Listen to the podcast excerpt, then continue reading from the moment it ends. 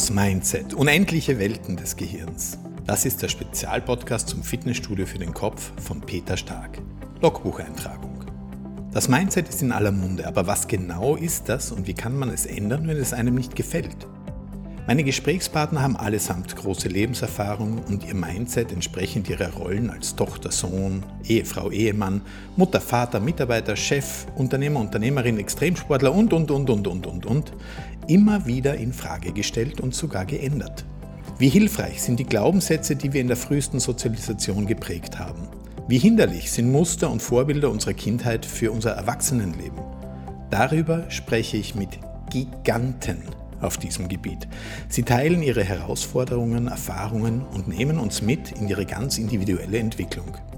Es sind Geschichten, die betroffen machen, aber ich verspreche, alles geht gut aus. Lass dich mitnehmen auf eine Reise, in der du lernen kannst, dich selbst besser zu verstehen.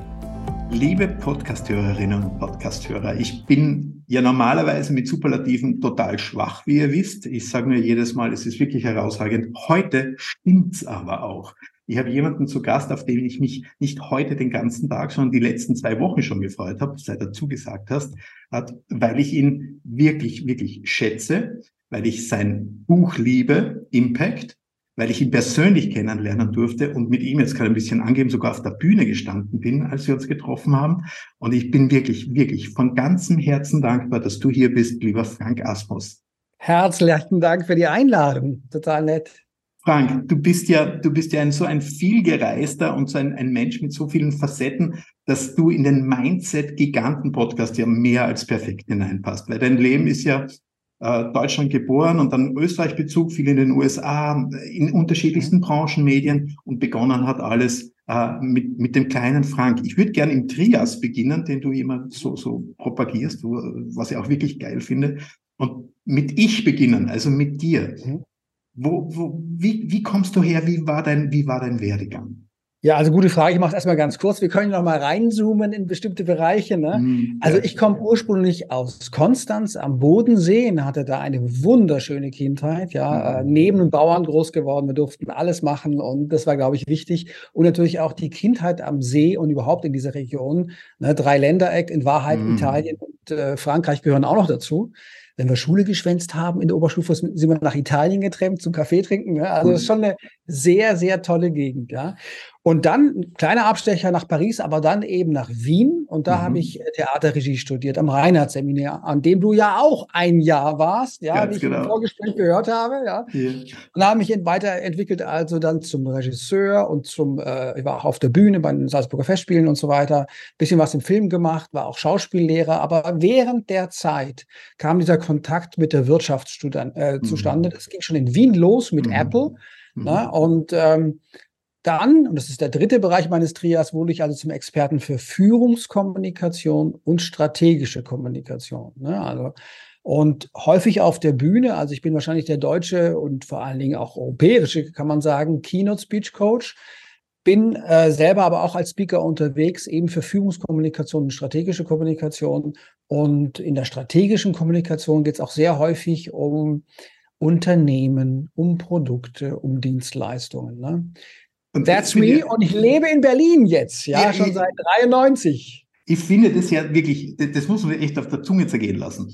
Ähm, äh, du, du machst Regie, wirst Regisseur, Salzburger Festspiele ist ja nicht nix, mhm. wie man bei uns ja. so schön sagt und sagst ja. dann, nee, ich gehe in die Wirtschaft und unterstütze Menschen, die ihre, ihre, ihre Keynote-Speeches auch als, als, als Unternehmer, CEO und so weiter haben, mache mit denen Präsentationen, Vorbereitungen, damit sie besser ihre Pitches äh, und ihre mhm. Produktpräsentationen machen können. Das ist ja schon ein Sprung. Also das, ich kenne wenig Regisseure, die, die sowas machen. Wie, du hast im Buch schreibst du in deinem Impact, das wirklich ein extrem lesenswertes Buch ist. Äh, Danke. Ich würde sagen, für jeden Manager und jeden Unternehmer extrem wichtig und bedeutsam ist äh, beschreibst du, dass das Boys irgendwas damit zu tun hatte. Liege da noch richtig? Judith Boys auch, ja, ja, genau. Also erstmal natürlich war es schon Apple, kann man sagen. Ne? Also das mhm. heißt, am Reinhardt-Seminar gab es dann damals den Professor Dr. Windesberg, den damaligen mhm. Leiter. Und dann, der hatte viel zu tun mit Apple. Da war damals meines Wissens der, einer der Power-User in Österreich für transportable Computer. Der hatte also riesiges Equipment. Ja. Und Apple hatte dann ein Event in Wien, also so bühnenmäßig auch. Und die haben ihn gefragt, hey, kannst du uns jemanden nennen, Regisseurin oder Regisseur, jung, der uns ein bisschen hilft bei dieser Aktion, weil natürlich Regisseure und Regisseurinnen sind Experten für die Bühne, ja. ja. Dann hat er gesagt, ja, da gibt es den Asmus, ja. ich, ich galt als das äh, beste Regietalent seit 15 Jahren, ja, und dann hat er mich dahin empfohlen und ich habe dann einfach einen Job gemacht bei Apple und mir nichts dabei gedacht, ne? überhaupt nicht. Und habe mich aber gewundert, warum Apple so viel Fokus auf Kommunikation legt. Mhm. Und erst viel, viel, viel, viel später habe ich verstanden, dass es äh, für Apple, insbesondere für Steve Jobs, glasklar war, dass es auf der einen Seite immer um die Qualität der Produkte und Dienstleistungen geht, aber mindestens im selben Maße um die gelungene Kommunikation der Qualität der Produkte und Dienstleistungen. Mhm. Weil eine nicht gelungen kommunizierte Qualität wird einfach nicht wahrgenommen im Markt, ja.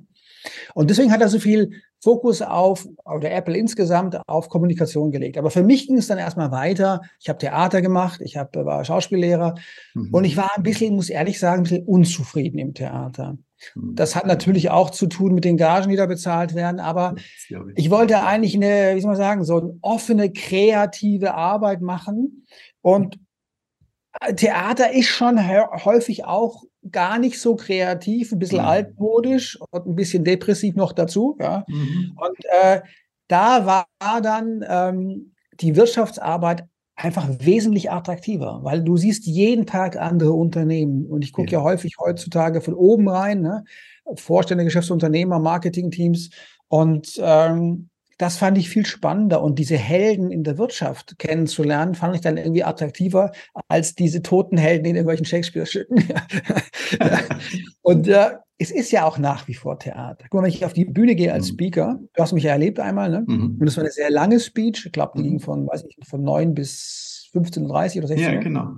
Ein ganzer, ganzer Arbeitstag unter Anführungszeichen. Ja. Ganzer Arbeitstag auf der Bühne. Und es ist ja dann, du kannst dann als Speaker selber entscheiden, worüber du sprichst, wie du rüber sprichst und wo du überall reingehst. Also meine mhm. heutige Etappe des Theaters ist mein Keynote Speaking. Ja? Okay. Und, und bei den bei der Unterstützung One-on-One -on -one von Unternehmern zum Beispiel, bei deren Keynotes oder hier in Berlin ist natürlich ganz viel die Pitches. Ne? Habe ich im Buch ja auch drüber geschrieben. Ne? Genau. Gerade letzte Woche war ich wieder bei Stefan äh, Peukert, das ist der Gründer von Masterplan. Mhm. Äh, wir haben Sequoia und die besten Investoren der Welt nach hierher gezogen und es waren eigentlich Theaterstücke. Weißt ja. du? Ja. Also ja. wir hatten eine gute Dramaturgie, es war gut inszeniert, es, wir hatten geprobt und wir waren deswegen einfach richtig stark. Ne? Also sag's nicht so laut, ich mache nach wie vor Theater. ja, ich kann das gut verstehen, weil ich habe damals eben, als ich vom, ja. vom Reinhard-Seminar weg musste, bin, bin ich dann an die, in die Wirtschaft gegangen, weil ich mir auch gedacht habe, das liegt ja dem Ganzen am nächsten, mhm. so als mhm. mein, mein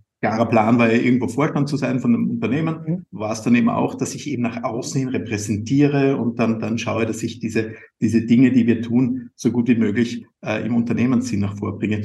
Und das, was ich damals laienhaft gedacht habe, machst du ja hochprofessionell mhm. mit Menschen, mhm. weil du bildest ja, ja du, du sagst immer, du sagst immer, die Heldenreise ist das. Und das, das kann ich so gut nachvollziehen. Mhm. Und jetzt ist die Frage, ist jeder für einen Helden geboren? Ja, wir sind ja alle, alle sind Helden. Ne? Mhm. Also wir haben ja schon, wir sind ja, haben wir alle schon, wir waren die schnellsten damals als äh, Sperma, sage ich es mal. Das heißt, äh, genau. äh, wir haben schon viele Heldenreisen hinter uns. Wir haben äh, die mhm. Kinderjahre überlebt. Äh, wir sind eigentlich alle Helden. Und wenn man das sich bewusst macht, dann, ähm, und das ist, glaube ich, was herausragende Speaker ausmacht, in der Wirtschaft genauso andere auf der Bühne, die kennen ihre Stories. Ne? Denn wir sind nicht unsere Erfahrungen, mhm. sondern wir sind die Geschichten, die wir uns erzählen über unsere Erfahrungen. Ja, man kann ja gleiche Erfahrung ganz verschieden framen. Ne? Ich, ich hatte eine schlechte Kindheit, deswegen wurde ich Trinker. Oder ich mhm. hatte eine schlechte äh, Trinker, äh, Kindheit, deswegen bin mhm. ich jetzt äh, herausragender äh, Unternehmer oder sowas. Ne? Also genau. das kann man immer sich anders erzählen. Und diese Erzählungen, die steuern uns ganz stark. Das sind also unsere Glaubensstrukturen, unsere Beliefs, unsere Glaubenssätze. Mhm. Mm, und wenn man die sich bewusst macht, kann man viel klarer und wirksamer seine Identität kommunizieren. Oder auch eben die Identität eines Unternehmens. Mhm. Also viele Unternehmen, die ja straucheln, da sehe ich in der Regel, wenn sie anfangen zu straucheln, äh, dass sie ihre Identität nicht mehr bewusst bespielen. Also jüngstes Beispiel, äh, der CEO von, äh, ich will es niemanden bashen, mir liegt es fern, Menschen mhm. abzuwerten, aber der CEO von ähm, Adidas, der jetzt gegangen ist, ja. der war einer, der hat die Prozesse sehr effizient getrimmt. Das kann ja. der. Ja? Ja. Aber er war auch jemand, der gesagt hat, äh, kein Mensch braucht Storytelling. Und das ist ein toller Quatsch, weißt du, bei mhm. einem, mhm. Mhm. bei einer Premium-Marke, wo vielleicht ein Turnschuh bis 4, 5, 600 Euro kostet, das ist ja alles nur mit Identität aufgeladen. Niemand ja. würde, der Stuhl kostet vielleicht 66 Euro in der Herstellung, weißt genau. du, wenn überhaupt. Genau. Und dann verkaufen sie für 400, 500 Euro. Das ist alles äh, Projektion, das ist Identität, das entsteht durch Geschichten, durch Storytelling. Und wenn du damit aufhörst, fliegst du sofort aus dem Premium-Bereich ja, raus. Ja, und ihr habt heute, und das finde ich so schön bei dir, weil erstens mal ihr da draußen, ihr habt das gehört, ihr seid alle Helden. Ihr seid es euch ja. vielleicht manchmal nicht bewusst, was ihr alles schon mhm. erlebt habt, aber das ist mhm. herausragend und, und ganz besonders, wenn man sich mal daran erinnert.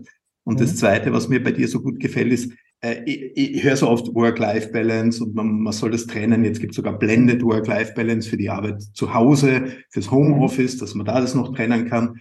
Aber ich denke, wenn ich es richtig bei dir verstanden habe, Storytelling beginnt ja bei jedem Mitarbeiter im Unternehmen. Also wenn du die ja. Herzen und die Stories der Mitarbeiter auch mit aufnimmst, dann, dann kann das Unternehmen sozusagen nur in der Multiplikation mehr werden und auch die Produkte des Unternehmens logisch, logischerweise.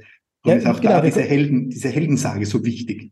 Ja, wir können uns nochmal tiefer anschauen. Warum sind denn mhm. Geschichten so wichtig? Ich betone natürlich neben starken Zahlen mit einer guten Quelle und neben Beispielen. Ne? Also nicht nur, mhm die Geschichte von der Tante und dann bin ich ein Great Leader. Nein, äh, das hat, es ist natürlich immer eine Mischung, ist ganz, ganz wichtig. Aber mhm. auch im Vorstandsbereich ist es so, ich habe das ja damals auch auf der Bühne auch erzählt, es gibt da Stories, die zum Beispiel manche Berater erzählt haben, die wirklich dann zu Entscheidungen geführt haben bei Vorständen. Und warum mhm. ist es so? Weil die Geschichte, und ich betone nur die Geschichte, bricht letztendlich die Mauer nieder zwischen dir und deinen Zuhörern. Mhm. Warum? Weil wenn du eine Geschichte erzählst, fangen sie an, sich mit dir und deiner Sichtweise ein Stückchen zu identifizieren. Sie sind in deinem Kopf. Das schaffst du mit der Zahl nicht. Da schaffst du das dann nur eine gute Kompetenznachweis und eine mhm. Objektivierung. Mhm. Aber wenn sie anfangen, sich mit dir zu identifizieren, dann hast du ähm, gute Karten, jemanden zu überzeugen, weil überzeugen hat immer mit ein Stückchen Identifikation zu tun. Mhm. ist ja bei Marken auch so. Die einen sind identifiziert mit Tesla, die anderen mit äh, BMW. Ja, das ist, das sind Marken haben ja auch diese Identifikationskraft und deswegen ist eben Storytelling so wichtig. Man kann mhm. sagen, Great Leaders are Storytellers. Immer. Mhm. Immer so. Ja. ob Ultra Branson, äh, Steve Jobs oder äh, auch ähm, Leute, jetzt natürlich Elon Musk mit seinen äh, vier Unternehmen, äh, die über eine Milliarde sind. Ne? Also äh, die sind alles Leute, natürlich ganz viele Manipulatoren, leider mhm. natürlich auch. Ne? Wir haben auch damals ja mhm. drüber gesprochen. Ne? Mhm. Also es war genau. über Trump gesprochen oder äh, ja. leider auch über Putin. Der Putin erzählt ja seit 30 Jahren Geschichten. Weißt ja. du? Die Realität, was ist die Realität? Die Realität mhm. ist jetzt, dass irgendwelche Raketen fliegen von einem Land ins mhm. andere. Das ist die Realität. Aber er begründet es mit Geschichten. Ja.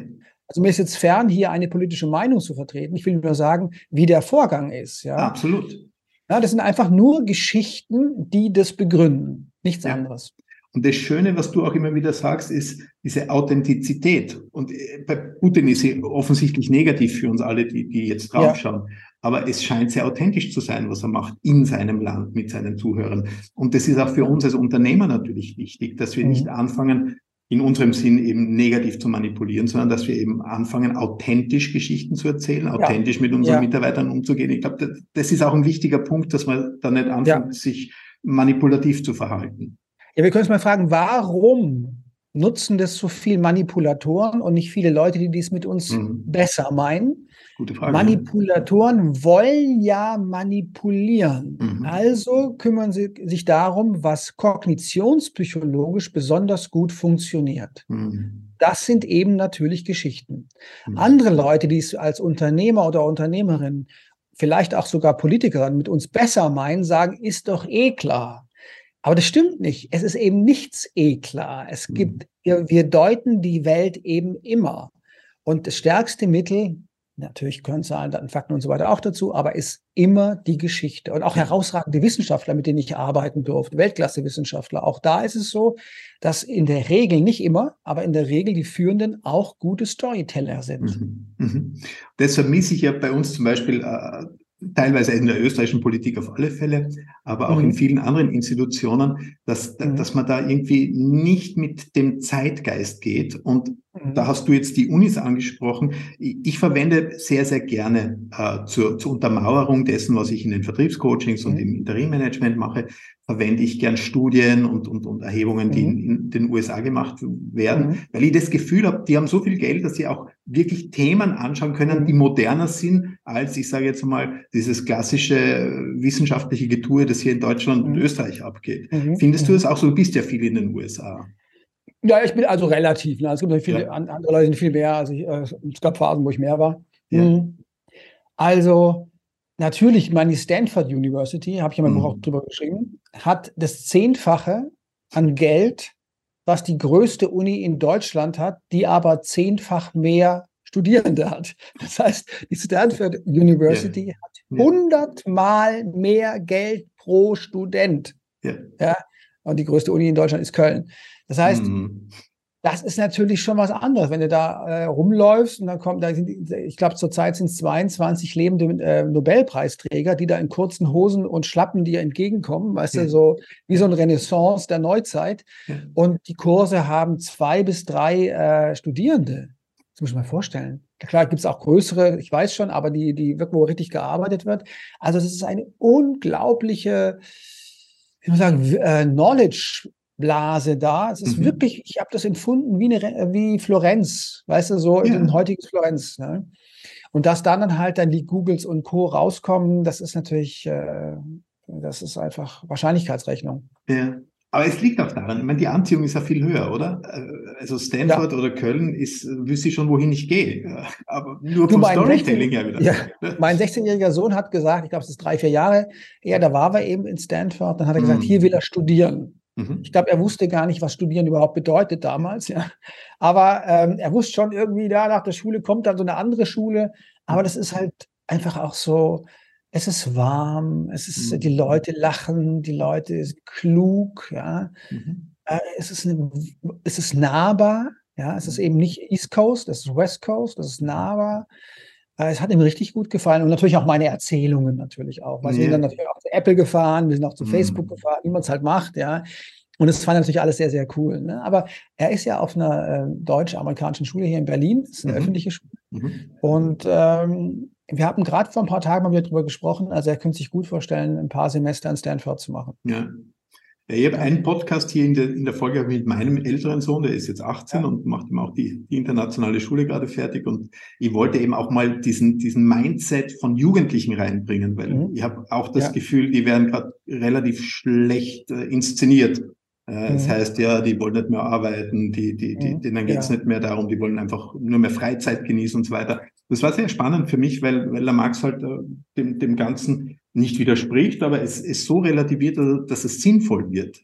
Ja, mhm. also er sagt, wir, wir wollen nicht kein Geld verdienen oder nicht arbeiten, sondern wir wollen mhm. einfach Herausforderungen und, und neue Dinge erleben, die nicht so klassisch sind. Ich suche mir einen mhm. Job und bleibe in dem jetzt die nächsten, ich weiß nicht wie viele Jahre, sondern ich möchte eher in Projekte reinschauen. Ich bin einfach so vielseitig interessiert. Äh, lebst du das mit deinen Kindern auch? Ja, ähm, wenn ich dich jetzt richtig verstehe, ist es ja so, ähm, das ist ja, äh, wie dein Podcast auch heißt, Mindset. Ne? Mhm. Das heißt, ähm, zum Beispiel ist, ist allein die deutsch-amerikanische oder internationale Schule, wo meine Kinder drauf gehen, da hast du halt Kinder aus der ganzen Welt. Mhm. Und allein das ist schon, man öffnet schon dein Mindset. Ja. Für, der, für die ist es ganz normal. Es gibt asiatische Kinder, es gibt natürlich afrikanische Kinder, es mhm. gibt äh, äh, Schwarzafrikaner und so. Und die, die, die können zum Beispiel Rassismus wegen der Hautfarbe, das verstehen die gar nicht. Ja, genau. Dann so, hä? Genau. Wieso das? Ja, genau, das genau. kapieren die gar nicht. Ja. Das ist die eine Seite. Dann natürlich durch das Englisch geht die ganze Welt auf, natürlich. Mhm. Ja. Die sprechen wesentlich besser Englisch als ich, also wesentlich natürlich. Die sind damit einfach seit Preschool. Ähm, das ist auch ein Punkt. Und dann natürlich wenn du halt mit solchen Leuten wie in Stanford zu tun hast, die einfach viel, viel größer denken, mhm. natürlich mobilisierst du dann auch ganz in dir selber andere Kräfte. Um Beispiel zu nehmen, die herausragendsten Unternehmer und Unternehmer, die ich kenne, gerade letzte Woche, ich weiß nicht, ob du das Posting gesehen hast, ich habe eine Frau getroffen, die hat äh, rumänische Einwandererkind. Äh, mhm. Hast du gesehen? Ja, ja habe ich gesehen. Die, ja. die dann ähm, Sehr spannend. Ja. Ähm, Power Yourself by Education, ne? die dann mhm. einfach selber in die USA gegangen ist, noch zur Schulzeit, zwei Jahre. Hm, die Eltern haben gar nicht verstanden, verstehen können, was sie eigentlich vorhat. Und dann ähm, hat sie studiert, hat eine Karriere gemacht im Konzern, ja. Und dann hat sie ein Unternehmen gekauft und wirklich einen hohen Kredit dafür aufgenommen, ja. Aber jetzt kommt's. Mhm. Die ist auch in diesem Harvard-Programm für CEOs. Das kostet 80.000 Dollar im Jahr, geht drei Jahre.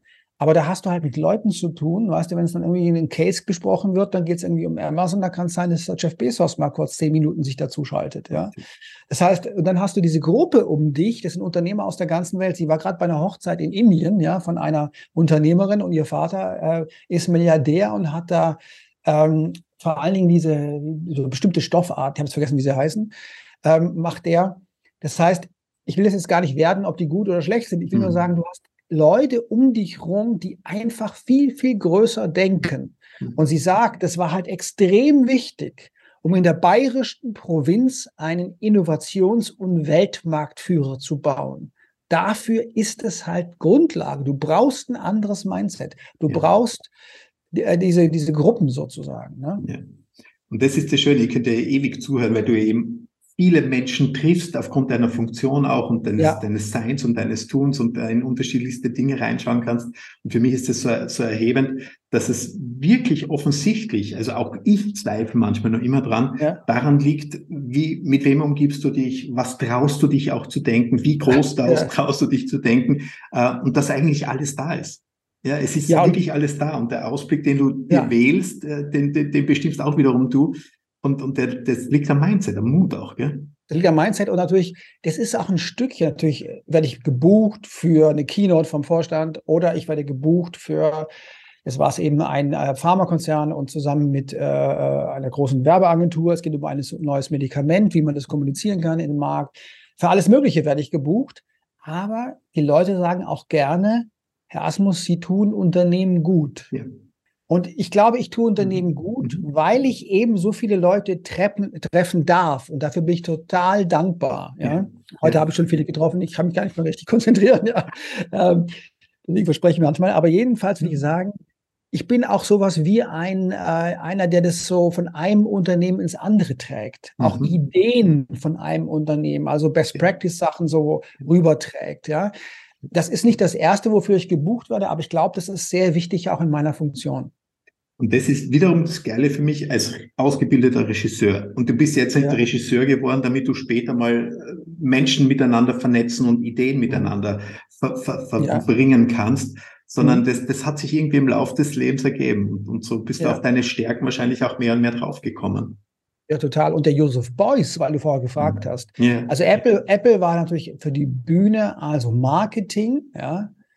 Steve Jobs hat ja gesagt, äh, Marketing ist Theater. Ja, das habe ich total getriggert als Regisseur, ist klar. Und das andere ist, äh, der Joseph Beuys hat gesagt, ähm, also er hat immer gesprochen über die soziale Plastik. Mhm. Ne? Also, dass ein Unternehmen eine soziale Plastik ist und so weiter. Und er hat gesagt, der Schicksalsbereich der Menschheit ist die Wirtschaft, nicht die Kunst. Warum? Mhm. Weil in der Wirtschaft wird was gemacht oder eben nicht gemacht. Mhm. Ja, Demo mhm. jetzt zum Beispiel ähm, Climate Change und so weiter, das wird halt in der Wirtschaft gemacht und nicht in der Kunst sozusagen. Ja. Ja. Und wie gesagt, um zurückzukommen, ich hatte auch nicht den Eindruck, dass äh, das Theater mehr am Puls der Zeit so richtig ist. Mhm. Das habe ich eher eben in Stanford oder bei den Startups hier in Berlin, ja, oder mal bei einem Innovationsführer da habe ich eher das Gefühl, dass da Leute sind, die wirklich am Puls der Zeit dran sind. Ne? Ja, ja. Und durch und weil ich ja Regie studiert habe, habe ich mich auch gefragt, wie geht denn Führung? Ich wollte meine Diplomarbeit darüber schreiben, habe ich nicht geschafft, bin dann zu Beckett zurückgegangen, ja.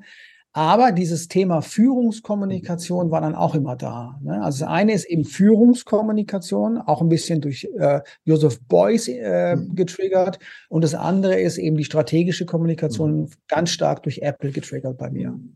Und da würde ich gerne jetzt zum, zum Abschluss nochmal hinkommen. Das ist das Thema Führung. Das schaut ja ein bisschen, bisschen weit weg aus am ersten Blick, ist es aber mhm. gar nicht, weil ich glaube, dass eben durch Menschen wie dich ähm, ähm, Führungspersönlichkeiten auch Charisma entwickeln, ja. Weil du ja doch ganz mhm. klar sagst, zum Beispiel streut nicht Informationen, weil der Mensch kann sich zwischen drei und fünf Dinge merken. Also bleib am Punkt und bleib klar. Ja. Und ich denke, diese Klarheit, die sehnt, nach der sehnt sich jeder, der, der jemanden folgen möchte. Der will ja. doch, dass, dass da klare Botschaften kommen, die ich verstehen kann, die klar sind, die deutlich sind. Mhm. Und vielleicht machen wir da nochmal noch mal ein Gedankenexperiment dazu, wenn das für dich in Ordnung ist. Gerne. Wie wichtig ist die Kommunikation und sind die Wording und ist die Klarheit für Führung? Also, wir haben ja gesagt, bei ähm, Marketing, klar, versteht sich. Sonst, sonst wirst du nicht sichtbar. Mhm. Bei der Führung ist es ja so, und Peter Drucker, der Urvater der Führung, hat das ja schon gesagt, eine Führungsperson wird erst wirksam durch Kommunikation. Was heißt es? Mhm. Die meisten Führungspersonen, die ich treffe, sind ja nicht Handwerker, die irgendwie einen Hammer in die Hand nehmen. Ja, wie ich in meinem Buch auch geschrieben habe, ich habe noch nie einen Vorstandsvorsitzenden eines Automobilkonzerns ein Auto zusammenbauen gesehen. Genau. Das macht er nicht. Genau. Er kommuniziert den ganzen Tag. Ne? Mhm. Also es geht um, die, auch die Strategie ist durch viele Meetings, durch Kommunikation erarbeitet worden. Das heißt, eine Führungsperson wird erst wirksam durch Kommunikation. Man könnte auch zugespitzt sagen, um es klar zu haben, eine Führungsperson handelt durch Kommunikation. Mhm. Wenn man sich das klar macht, dass ich mit meinen Worten, mit meinen Mails, mit meinen Keynotes, mit meinen und so weiter, ja handle im Unternehmen, dann wird deutlich, wie wichtig die Kommunikation ist mhm. und wie immer wichtiger sie wird, weil wir immer mehr in eine kooperative Zeit gehen. In der hierarchischen äh, Führung war es einfach. Wahrscheinlich man gesagt, mach das, ja, das genau. macht, ja, alles, alles gut. Aber in einer kooperativen äh, Zeit, wo man mit Wissensarbeitern, gut ausgebildeten Wissensarbeitern zusammen ist und mit Blick auf demografischen Wandel, musst du dich auseinandersetzen mit den anderen. Mhm. Und deswegen ist eben die Führungskommunikation so wichtig. Und deswegen habe ich auch diesen Begriff so geprägt. Weißt du, es gab viele Seminare zur Führung und Kommunikation, aber ich habe gesagt, ja. der, der, Schnittpunkt, wo ja alles zusammenkommt, ist die ja. Führungskommunikation. Und deswegen habe ich das so genannt. Ja, wunderbar, weil dieses Beispiel hat sich bei mir so eingebrannt, eben auch, dass du sagst, äh, ein, ein, ein Vorstand eines Automobilkonzerns wird keinen kein Wagen zusammenschreiben, aber wenn er runtergeht, hm zur Maschine, zu den Menschen dort unten Schraubenzieher in die Hand nimmt, ja. dann ist es schon Kommunikation, die er ja dann, dann ausfüllt. Und dann muss er auch, das ist eine Inszenierung sozusagen auch. Ja, genau. Und wie ich gesagt habe, zum Beispiel auch im Buch ja geschrieben habe, weiß ja, äh, äh, ich nenne ja keine Namen, aber zum Beispiel, wenn ein Automobilkonzern eine neue Strategie hat mhm. und un unpriorisiert genau. 24 Schlüsselbotschaften weiterreicht an seine Führungspersonen weltweit mhm. und an die Weltöffentlichkeit, ja, da greift sich halt jeder raus, was er gerade brauchen kann. Mhm. Das ist halt nicht klar. Ne? Genau. Und ähm, auf meinen Impuls hin war ja unter einer Stunde kamen drei klare Schlüsselbotschaften raus mhm. und die anderen waren unten drunter priorisiert. Mhm. Und dann wird es eben merkfähig. Ja, ja. Deswegen ist eben die Trias so stark. Ja, ja absolut. Also, also ich habe verfolgt deine Trias ja, wenn ich heute eine Rede oder einen Vortrag halten muss. Wirklich, ich mache die, die Einführung, dann mache ich eben Vergangen, heute, Zukunft und auf Wiedersehen. Das genau. Weil, weil mich das einfach auch in so, so eine Richtung reinbringt, wo ich mich nicht verlieren kann. Ja, ich bin genau. jemand, der, der eben, ich glaube, wir sind ja alle, die, die wir universitär ausgebildet worden sind, haben wir wahnsinnig viele Ideen ja. und meinen, ja. wir müssen super gescheit sein und alles am besten, was wir wissen, ja. da losballern und sowas leider früher bei mir. Und die Leute waren höflicherweise immer sehr angetan, haben zumindest so getan. Äh, aber letztendlich, wenn ich sie dann nach einer Woche frage, was hast du gemerkt, dann war nichts dabei. Und jetzt mit diesen drei Dingen, also wirklich auch da ganz, ganz großen Dank an dich, mit diesen drei Dingen weiß ich, dass sie zumindest meisten, meisten merken, sie sich so, merken sich sogar alle drei Dinge, was mich sehr freut. Genau, Aber also, eins ist zumindest immer dabei, ja. Genau. Genau, und es kommt ja von uns Menschen. Ne? Also mhm. es ist ja mhm. keine, mhm. kein System, äh, sondern was von außen kommt, sondern mhm. wenn wir klar sind, nutzen wir in der Regel die Trias für viele Kommunikationssituationen. Wir sagen drei Argumente, ein Autoverkäufer, der 20 sagt, ist nicht gut, ja. Ähm, Also wir haben überall diese Trias, Vergangenheit, Gegenwart, Zukunft, wie du sagst, morgens, mittags, abends, These, Antithese, Synthese, Geist, Seele, Körper. Unser Staat ist so aufgebaut, der Französische Revolution ne, und so weiter. Wir haben überall diesen Trias. Der Trias ist sowas wie eine archetypische Struktur des Verstandes. Mhm. Ja, nicht der Welt, sondern wir mhm. erklären uns die Welt da draußen häufig in einem Trias. Und deswegen ist gut, den Trias zu nutzen, wenn Kommunikation besonders wichtig wird. Ja. Und das ist ja in meinem Thema eben im Sales auch immer wieder der Fall. Und ich bin da wirklich jemand, der, der deine Ideen, danke mhm. nochmal, dann auch weiterträgt, ja. weil, weil ich eben so viele schlechte Vertriebsmitarbeiter auch erlebe, die, die versuchen mit 15, 20 Argumenten dich zu ballern und hoffen, dass irgendeins zieht, anstatt dass sie sich drei im Vorhinein mit dir bezogen mal überlegen und sagen, das sind die drei wichtigen Themen und das ist das, dafür stehe ich als, als Trustful Advisor dir gegenüber und das kann ich dir liefern und da habe ich eine Erwartungshaltung, die ich mit dir besprechen kann und das ist es. Mhm, genau. Anstatt da eben zu versuchen, mit irgendwelchen Argumenten rauszuschießen. Also sind Theaterstücke aufgebaut, so sind Filme aufgebaut. Mhm. Filme sind in der Regel immer auch eine Trias. Ja, es gibt mhm. noch dann die Trilogie bei manchen Filmen, mhm. aber vor allen Dingen der jeder Film, jegliches Storytelling hat eigentlich eine Dreierstruktur. Und wenn man manche draußen denken, na, wieso Story Marketing hat doch manchmal eine Fünferstruktur, dann sind diese fünf Punkte äh, Unterpunkte unter der Dreierstruktur, weißt du? Ja. Aber es ist immer letztendlich jegliches Storytelling hat eine Dreierstruktur. Ja, genial, genial. Was machst du persönlich? Du sagst ja auch, du brauchst Freude und jeder ist für mhm. seine eigene Freude zuständig. Und ich weiß, du läufst sehr gerne. Ist das richtig? Ja, ja, ich laufe.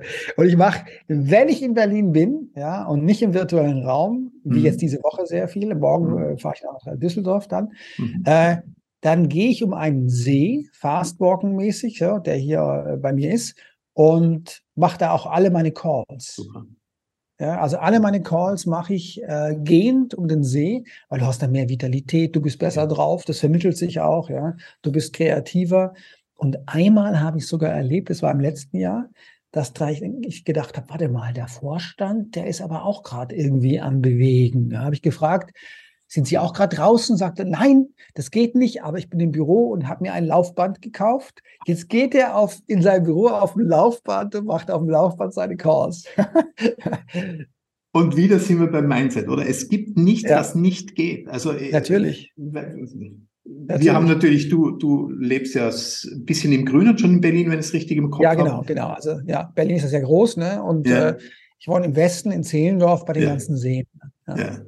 Ich lebe in, in Pörtschach, ich habe die Berge herum, den See, den Wörthersee direkt von mir Schön. und bin, bin auch mit, ja. nur in der Natur. Also es ist, das ist noch schon ein bisschen privilegiert, aber selbst ein mhm. Vorstand, der sagt, nee, und ich möchte arbeiten von sechs bis zehn, mhm. äh, dann stelle ich mal ein Laufband rein, um mhm. energetisch zu bleiben und meinen Körper ja, Der hat halt so ein, ja.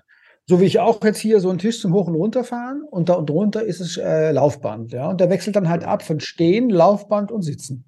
Super. Lieber Frank, wie integrierst du deine Familie in dein Leben? Gute Frage. Also normalerweise, und ich betone normalerweise, weil es gibt auch so drei, vier Ausnahmen im Jahr, ja, mhm. ähm, ist das Wochenende nicht Business. Jawohl. Ja. Und äh, wenn möglich auch nach dem gemeinsamen Abendessen, wenn es zeitlich geht. Aber ich habe eine sehr starke Marke und die Leute kommen auch gern nach Berlin wegen mir, aber eben auch wegen Berlin. Berlin ist immer eine Reise wert. Ne? Ja, absolut. Ähm, ich habe mein Buch auch geschrieben, haben ne? alle 14 Stunden ein neues Startup, also ist immer eine mhm. Reise wert. Deswegen sind sehr viele Dinge, die ich erarbeite in Berlin und kann dann abends dann schon wieder mit der Familie essen und nach dem Essen ist dann nicht mehr Beruf. Sehr cool. Lieber Frank, hast du zum Schluss ein Motto, das du mit uns teilen möchtest? Ein Motto. Äh, vielleicht, äh, ja, das, die Kommunikation betrifft alles im Leben, weil du kommunizierst mit dir selber, mit deinem Partner, mit deinen Kindern, im Büro, überall. Das heißt, Kommunikation ist viel mehr, als man gemeinhin denkt. Und deswegen heißt ja mein Buch als, auch als Untertitel Impact, wie sie sich mhm. und andere überzeugen. Denn das beste Überzeugen ist eben nicht das Manipulieren, sondern erstmal selber rausfinden, was ist denn mir wichtig? Was ist denn meine Botschaft? Und dann hat man eine innere Gewissheit und Sicherheit und kann auch andere Leute viel besser überzeugen. Also Kommunikation betrifft alles im Leben. Lieber Frank, vielen, vielen Dank für dieses Gespräch. Dem ist wirklich nichts hinzuzufügen. Ich danke dir von ganzem, ganzem Herzen. Ich danke dir. Wow, da war ja wieder einiges dabei. Ich hoffe, diese Podcast-Folge hat dir genauso viel Spaß und Freude bereitet wie mir. Ich hoffe auch, dass du wirklich ein, zwei Inspirationen mitnehmen konntest und die in dein Mindset integrieren kannst. Wenn du bei deinem Mindset-Training Unterstützung möchtest, dann komm auf die Plattform starkes-mindset.com. Hier findest du Instrumente, Techniken, auch Inspiration, damit das, was du dir denkst, auch tatsächlich das wird, was du tust. Damit das, was du denken möchtest, passiert und nicht das, was du im Moment bereit bist zu glauben. Es soll dich also ein Stück weit mehr zu dir selbst bringen. Und dieses Training, dieses Mindset-Training und die Übungen dazu findest du auf starkes-mindset.com. Wenn du mit mir direkt Kontakt aufnehmen möchtest, mein Name ist Peter Stark und meine Mailadresse ist ps.starkundstark.com. Ich freue mich auf deine Nachrichten, ich freue mich auf deine Inspirationen. Ich wünsche dir bis zum nächsten Podcast, bis zur nächsten Folge von Herzen alles Liebe. Bye.